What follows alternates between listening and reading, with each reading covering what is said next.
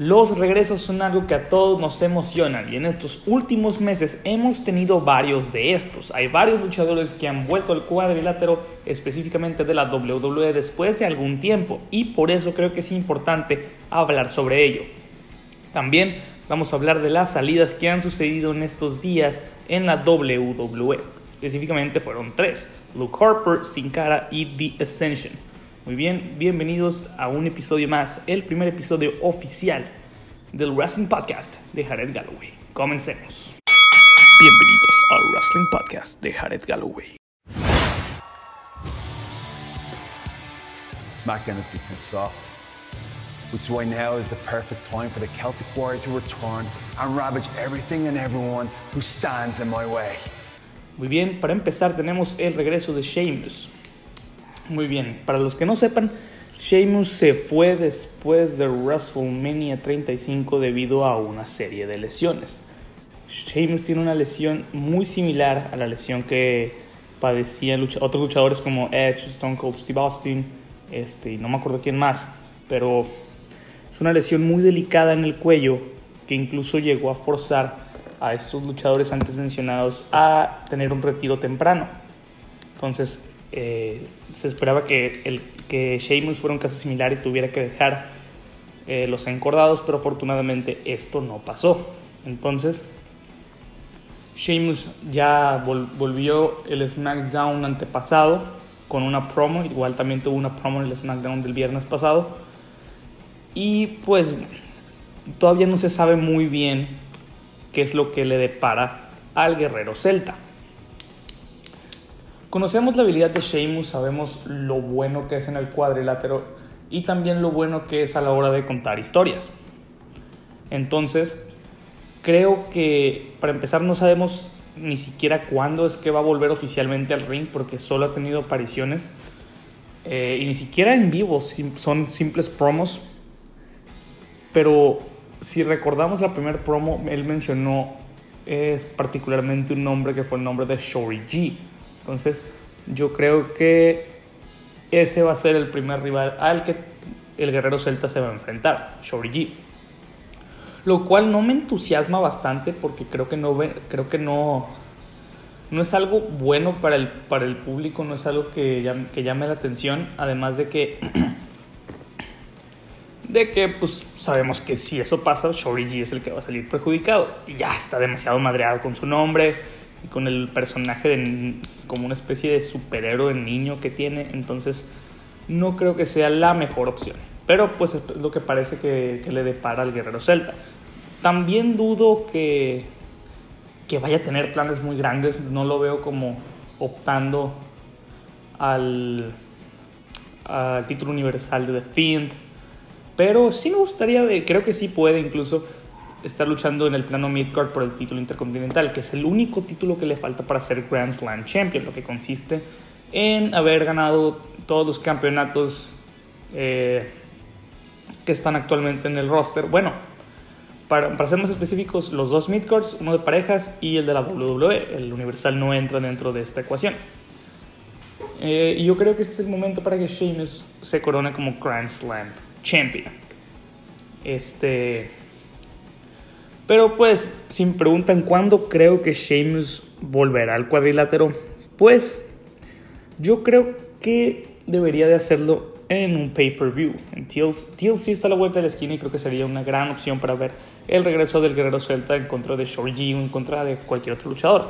Lo otro que se me ocurre es que vuelva en SmackDown atacando a alguien como lo hizo en el 2015 cuando volvió de una lesión. E igual vuelve con nuevo look. Bueno, entonces, esas son las dos maneras en las que yo haría que Sheamus este, regresara. Solo lo único que espero es que Sheamus sea bien manejado este, y tenga buenas rivalidades, buenas historias y que gane el título intercontinental y que sea Grand Slam Champion.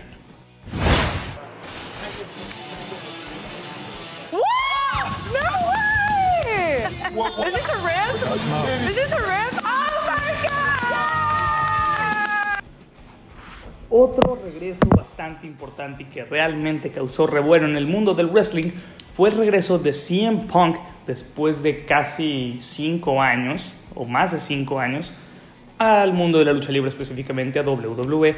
Esto gracias a, WWE, a Fox y a WWE Backstage, ya que él está como uno de los presentadores especiales y una de las atracciones principales del programa. Bueno, recordemos primero por qué se fue este CM Punk.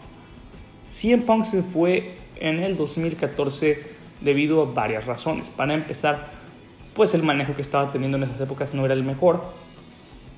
Recordemos que el plan para Punk eh, en el Road to WrestleMania, rumbo a WrestleMania 30, era enfrentarlo a Kane. Y pues digamos que en esos tiempos tener una lucha o una rivalidad contra Kane no era algo para un main eventer. Entonces, pues para empezar eso no le agradó a Punk. Luego, Punk estaba sufriendo una serie de lesiones en su espalda, las cuales incluso podrían llegar a matarlo. Entonces, pues mejor optó por tomarse unos meses de descanso. Pero algo que no tengo muy claro es si Pong simplemente se, este, si esos meses de descanso no estaban del todo pactados o si había un pacto y Pong se alargó un poco más, eso no lo tengo muy claro. Lo que sí sé es que Punk se fue estando bajo contrato, se fue el día después del Royal Rumble, no se presentó a Raw, o creo que se presentó y dijo, ¿sabes qué? Me voy a ir, le dijo a Vince McMahon, ¿sabes qué? Me voy a ir, este, se, ocupaba un break. Y aquí el caso curioso es que Punk se mantuvo bajo contrato hasta WrestleMania 30 y en fechas cercanas al evento, no me acuerdo si antes o después, que de hecho fue el día de su boda con AJ Lee, le anunciaron que estaba oficialmente fuera de la empresa, que estaba despedido. Entonces desde ahí salió una gran polémica debido a la salida de Punk y a lo que él decía en podcast, como en el podcast con Cole Cabana, que destrozó completamente la empresa diciendo eh, un chingo de mierda. Y, y también pues sucedió su llegada a UFC, a UFC, donde pues sabemos que no le fue bastante bien. Punk en UFC tuvo creo que dos peleas y las, y las dos peleas las perdió. Y después de eso Dana White, presidente de UFC, le dijo, ¿sabes qué? Esto no es para ti. Y se fue. Y fueron dos peleas deplorables. Tenía mucho hype por, por el regreso, más bien por la llegada del mejor en el mundo a, a las artes marciales mixtas. Pero terminó siendo fracasando. También creo que Punk estaba trabajando como comentarista en una empresa de artes marciales mixtas, pero no recuerdo su nombre, yo creo que también tuvo ahí unos pequeños altercados y desconozco si todavía sigue ahí. Entonces, entonces, este, después, cuando surgió el proyecto de WWE Backstage, hablaba mucho de que Fox estaba interesado en que Punk fuera parte del programa, cosa que al final sí sucedió. Punk llegó de manera muy sorpresiva al final de un, de un de un episodio, no me acuerdo si fue el primero, creo que sí, de WWE Backstage y se anunció oficialmente su regreso. Entonces, ¿qué le espera Punk? Pues Punk sigue como, como un analista en el programa de WWE Backstage junto a Renee Young, entre otros luchadores, y no parece que vaya a volver al ring pronto. Sí se espera que en algún momento regrese el cuadrilátero, pero esto no parece que vaya a suceder dentro de los próximos meses. Realmente, Pong lo ha dicho en muchas ocasiones, él está bajo contrato con Fox, no con la WWE. ¿Qué nos da entender esto? Que la WWE no puede vender mercancía por, no, con él, no puede anunciarlo para sus shows. En resumen, no puede luchar. Punk no está disponible para luchar no es un luchador activo, no es parte del roster de la WWE, simplemente es alguien externo que hace su análisis en un programa que sí está avalado por la WWE. Pero bueno, yo creo que sí va a volver al ring en algún, en algún momento. Se habla mucho de que volverá para el Royal Rumble, pero no va a pasar, lo dudo bastante. Entonces, creo que sí volverá, es, es inminente. Todos los que se van de WWE terminan volviendo en algún punto, sobre todo estrellas pues dejaron una huella como lo hizo CM Punk. Entonces, pues sí esperen su regreso, sí esperen que vuelva a luchar, que lo volvamos a ver en un ring de Raw, en un ring de, de WrestleMania, pero no esperen que eso vaya a suceder dentro de los próximos meses o en un tiempo cercano. good news, though, everyone, because WWE has now confirmed to me that the guru of greatness did indeed sign a new contract. Otro de los regresos más importantes fue el regreso de John Morrison. Recordemos un poco de la carrera de John Morrison. Él estuvo en WWE creo que desde el 2006 o desde el 2005 eh, en el equipo de M&M junto a Joey Mercury y Melina, donde pues, fueron varias veces campeones en parejas. Y ahí él está utilizando el nombre de Johnny Nitro, de Johnny Nitro. Entonces, creo que con el nombre de Nitro se coronó campeón de la ECW fue en Vengeance, no recuerdo cuándo, pero se coronó campeón de la ECW con ese nombre en el año 2007. Entonces Punk tuvo una carrera Punk. Entonces Morrison tuvo una carrera larga en la WWE con varios títulos, pues como recordamos, título de ECW, campeón en parejas, campeón mundial en parejas y campeón intercontinental. Y en el año 2011 Punk, este, porque sigo clavado con Punk. El año 2011 Morrison empezó a perder bastante relevancia, incluso tuvo una racha de derrotas. Y a finales del año, después de una lucha contra Dolph Ziggler en Survivor Series, un tiempo después, pues anunció su salida de la empresa. John Morrison oficialmente estaba fuera de la WWE. ¿Qué pasó durante el tiempo que Morrison estuvo fuera de la compañía? Creo que hubo un, tanto de tiempo en el cual este, John Morrison estuvo alejado del mundo del wrestling y se enfocó más en otra de sus, proyectos, que es la actuación con las películas de Sharknado. Y en 2014 se anunció el proyecto de Lucha Underground. Y ahí es donde eh, regresa John Morrison bajo el nombre de Johnny Mundo. En Lucha Underground, John Morrison o Johnny Mundo fue una de las estrellas principales, donde pues fue campeón de tríos y ganó el, el, título del, del, programa, fue campeón de lucha underground. Y pues fue una de las caras del, del, de todo el show, de todo, tuvo una gran rivalidad contra Prince Puma, Ricochet. Y pues se recuerda, como uno de sus mejores momentos en toda su carrera luchística. También es importante recordar su paso por la AAA, en donde no solo fue campeón crucero y campeón latinoamericano, sino también mega campeón y tuvo los tres títulos al mismo tiempo aunque su paso por AAA no es muy bien recordado por los aficionados debido a que digamos que su calidad bajó bastante.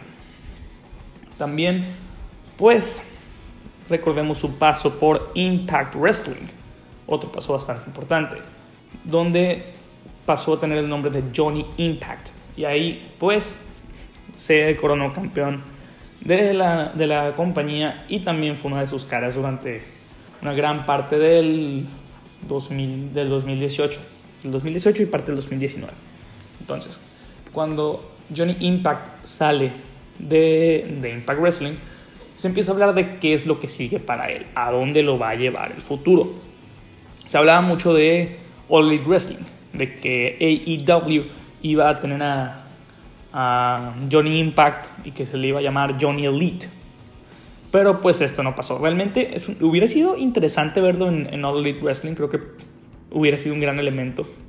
Pero ya después hablaremos del roster de All Elite Wrestling. Bueno, entonces... Y también se estuvo rumoreando mucho, sobre todo durante el mes de octubre y el mes de noviembre, la llegada de, de Johnny, de John Morrison, el regreso de John Morrison a la WWE. E incluso en un tweet Morrison dijo que no iba a regresar, que eran solamente rumores. Ah, pero en el WWE Backstage del martes pasado se anunció de manera oficial que John Morrison estaba de regreso, que había firmado un contrato multianual con la empresa. Y la verdad a mí no me gustó la manera en la que, en la que Morrison fue presentado.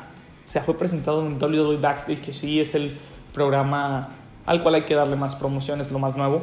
Pero realmente no es lo que los fanáticos querían. O sea, queríamos verlo.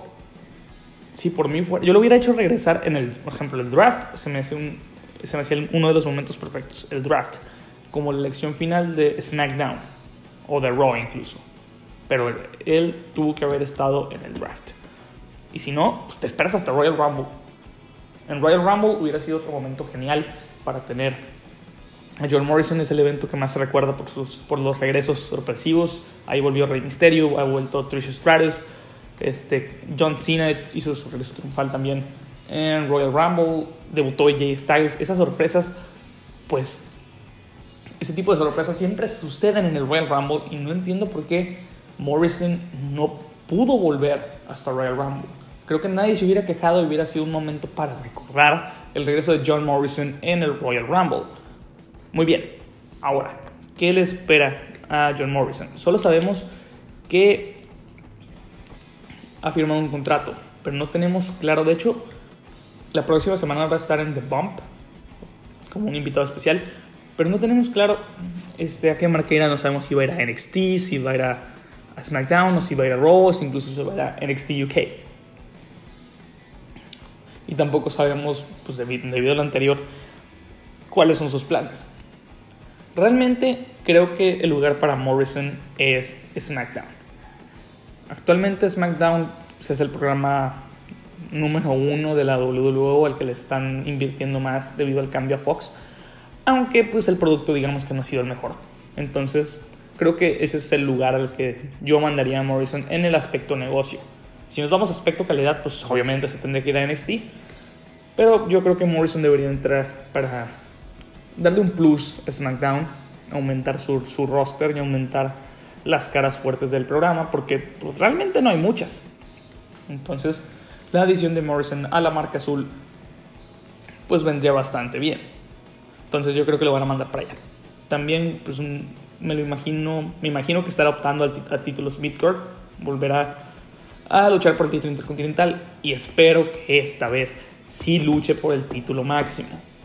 Recordemos que en 2011 tuvo algunas oportunidades por el título de la WWE, pero pues no obtuvo nada.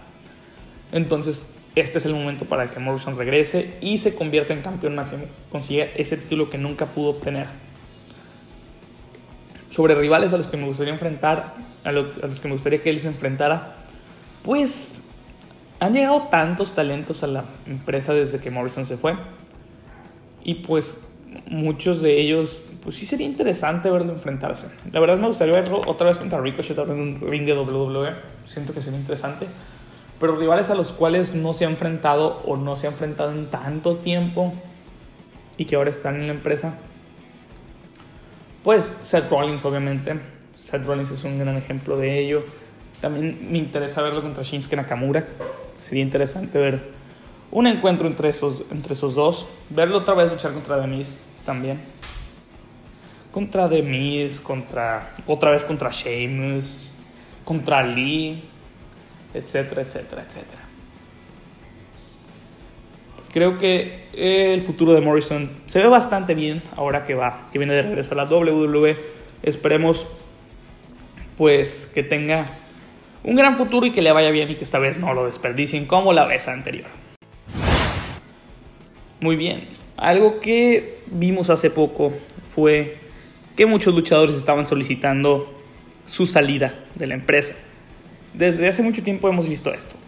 Que si The Revival, que si Randy Orton, que si pues, la salida de John Moxley o Dean Ambrose. Y ahora los casos más recientes son este, Luke Harper sin cara y Mike Canellis o Mike Bennett.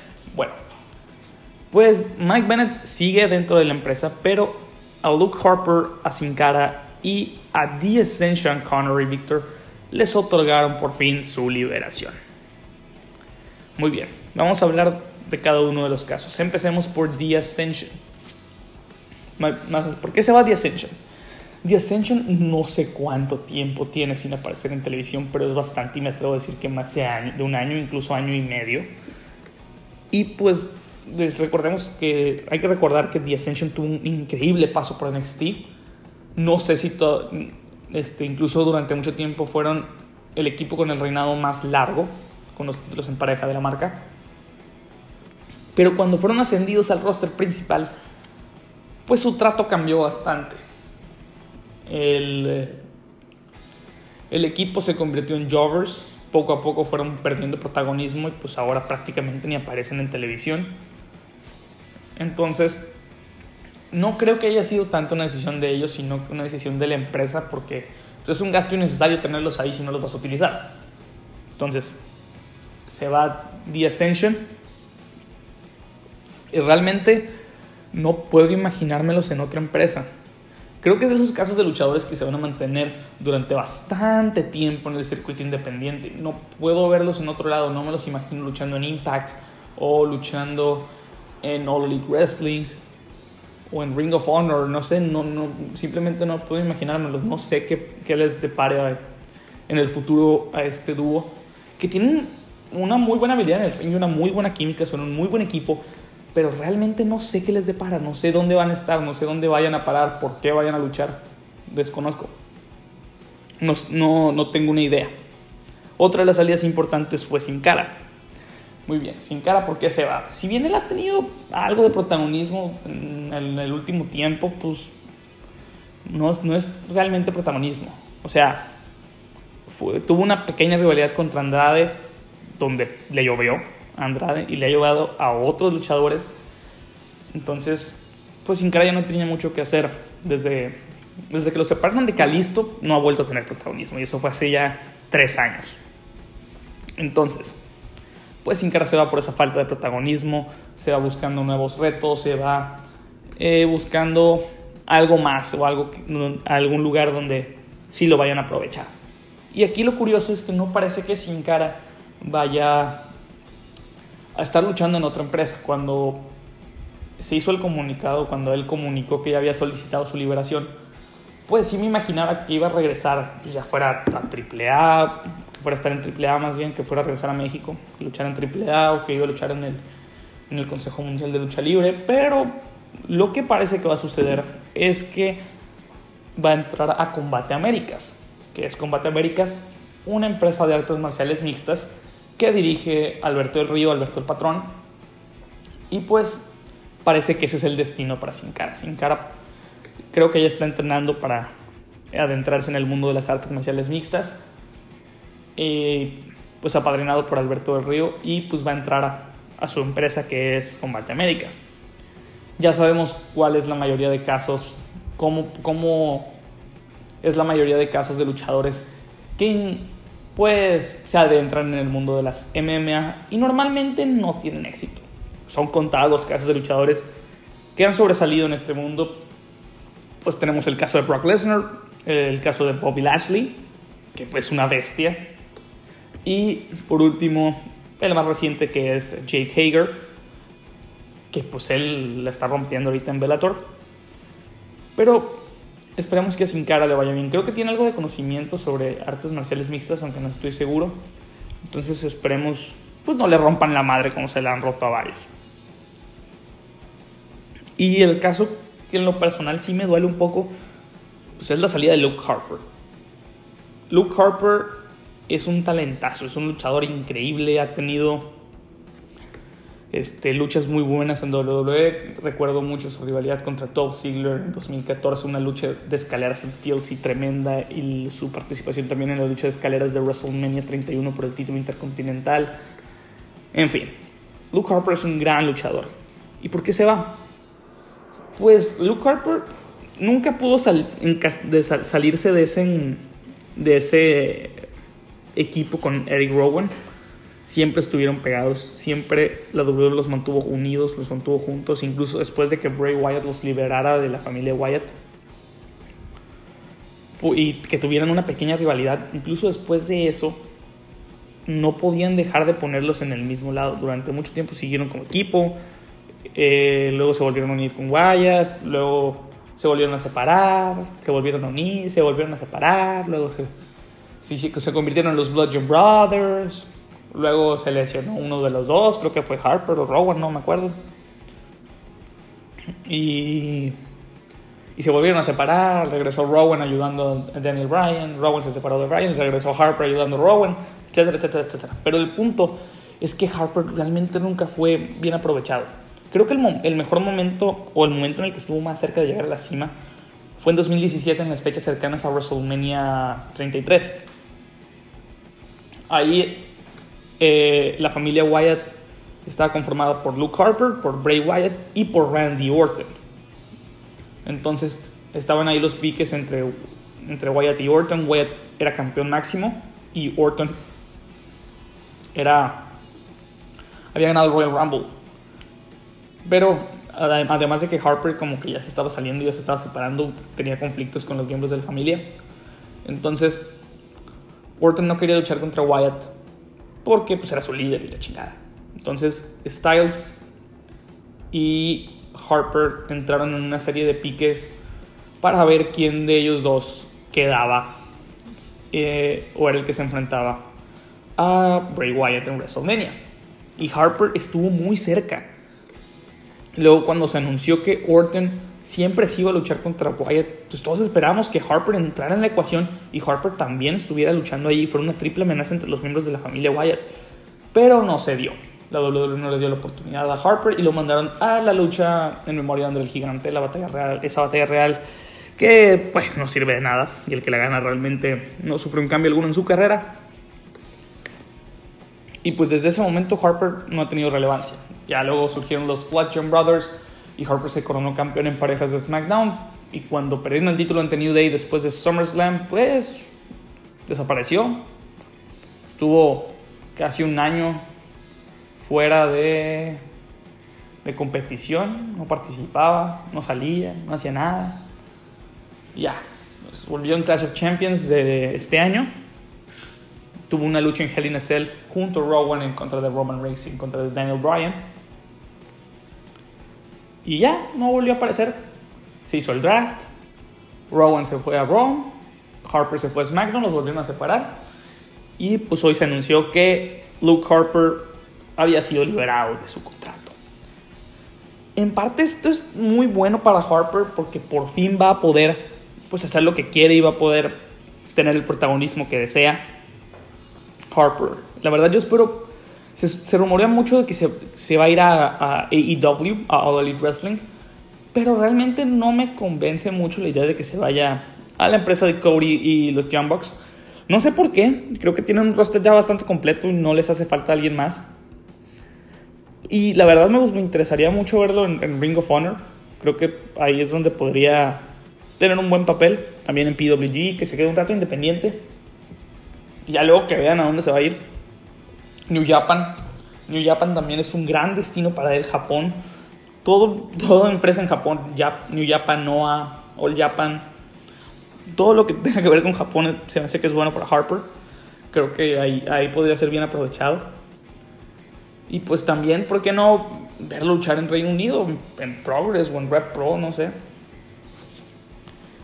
Pero en fin, creo que Harper va a tener ya más protagonismo, el protagonismo que se merece y va a dar mejores combates todavía. Hay muchos elementos en el circuito independiente a los cuales se podría enfrentar. MLW es otro destino al que él podría llegar.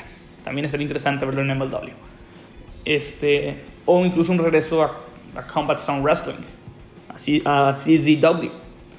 Muy bien, espero que Harper ya por fin esté feliz, encuentre su lugar en el mundo de la lucha libre y por fin sea relevante otra vez que vuelva a ser bien utilizado. Y si es en All Elite Wrestling, será en All Elite Wrestling, pero pues que sea bien utilizado ya. Y que dé buenas luchas, eso sí. Bueno, gente de YouTube o el medio en el que me estés escuchando, pues espero te haya gustado esta emisión del Wrestling Podcast de Jared Galloway. Tenemos muchos planes a futuro. Este, vamos a hablar de varios temas, de lo mejor, de lo mejor de toda la década en el mundo del wrestling. También vamos a hablar de TLC, que está a la vuelta de la esquina, este, de otras cosas, etcétera, etcétera. Ya hablé de las salidas, ya cubrimos los regresos. También díganme de qué quieren que hablemos, si quieren que hablemos de, de lo que está pasando actualmente en WWE. Podemos hablar de The Fiend, que es otro boom ahorita. De los posibles regresos, porque también se habla de que va a volver Edge, etcétera, etcétera. Bueno, espero me dejen en los comentarios los temas que quieren que se traten en un próximo episodio del podcast de Wrestling de Jared Galloway. Si te gustó este capítulo, por favor, déjame tu like y un comentario con tu apoyo. Igual si quieres hacerme una observación, la acepto con mucho gusto siempre y cuando lo hagas de manera respetuosa. De igual manera te pido que te suscribas o que me sigas para que no te pierdas ningún episodio del Wrestling Podcast de Jared Galloway. Sin nada más que decir, te ha hablado Jared Galloway. Nos vemos en la próxima.